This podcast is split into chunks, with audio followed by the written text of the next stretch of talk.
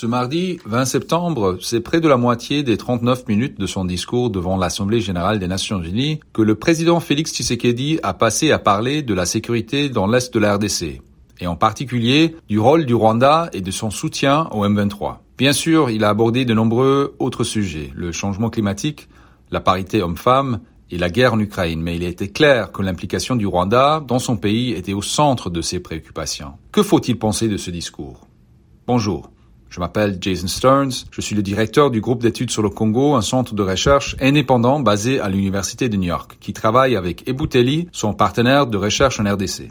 Bienvenue dans ce 30e épisode de la saison 2 de Ponajek, notre capsule audio qui décrit et analyse chaque semaine un sujet de l'actualité congolaise. Il s'agissait peut-être de sa dénonciation la plus vigoureuse de l'implication du Rwanda à ce jour. Je cite Je dénonce en ce lieu emblématique de la vie internationale, avec la dernière énergie, cette énième agression dont mon pays est victime de la part de son voisin, le Rwanda, sous couvert d'un groupe terroriste dénommé M23. Fin de citation. Tshisekedi a souligné que cela constituait une violation du droit international et que le Rwanda était complice de crimes de guerre lorsque le M23 a abattu un hélicoptère de l'ONU, tuant huit soldats de la paix.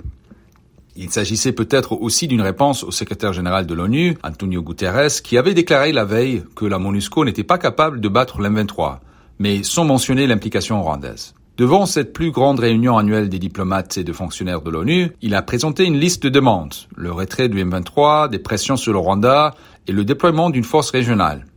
Sans surprise, le gouvernement rwandais a nié ces allégations. Dans son propre discours de le lendemain, le président Kagame a simplement déclaré Pointer du doigt ne résout pas les problèmes. Fin de citation. La campagne de Tshisekedi fonctionnera-t-elle? Il y a peu de signes de pression sur le Rwanda pour le moment. Depuis la visite du secrétaire de l'État américain Anthony Blinken à Kigali début août, il n'y a pas eu d'efforts diplomatiques supplémentaires visibles de la part du gouvernement américain, bien qu'il ait également eu relativement peu de combats sur le terrain. Et les autres principaux bailleurs de fonds au Rwanda, le Royaume-Uni, dont le nouveau Premier ministre affirme qu'il maintiendra le plan controversé d'envoi des demandeurs d'asile au Rwanda, la France et l'Union européenne n'ont pas ou peu parlé du soutien rwandais au M23 depuis le début de cette escalade en novembre dernier. Pendant ce temps, les diplomates rwandais et Kagame lui-même ont occupé une place de choix dans diverses réunions, tables rondes et réceptions de l'ONU à New York cette semaine. Dans leur discours au podium à l'ONU, les présidents Macron, Biden et Macky Sall ont tous parlé des grandes crises mondiales, mais aucun n'a mentionné le Congo. Le dossier de Tshisekedi aurait pu être plus étoffé.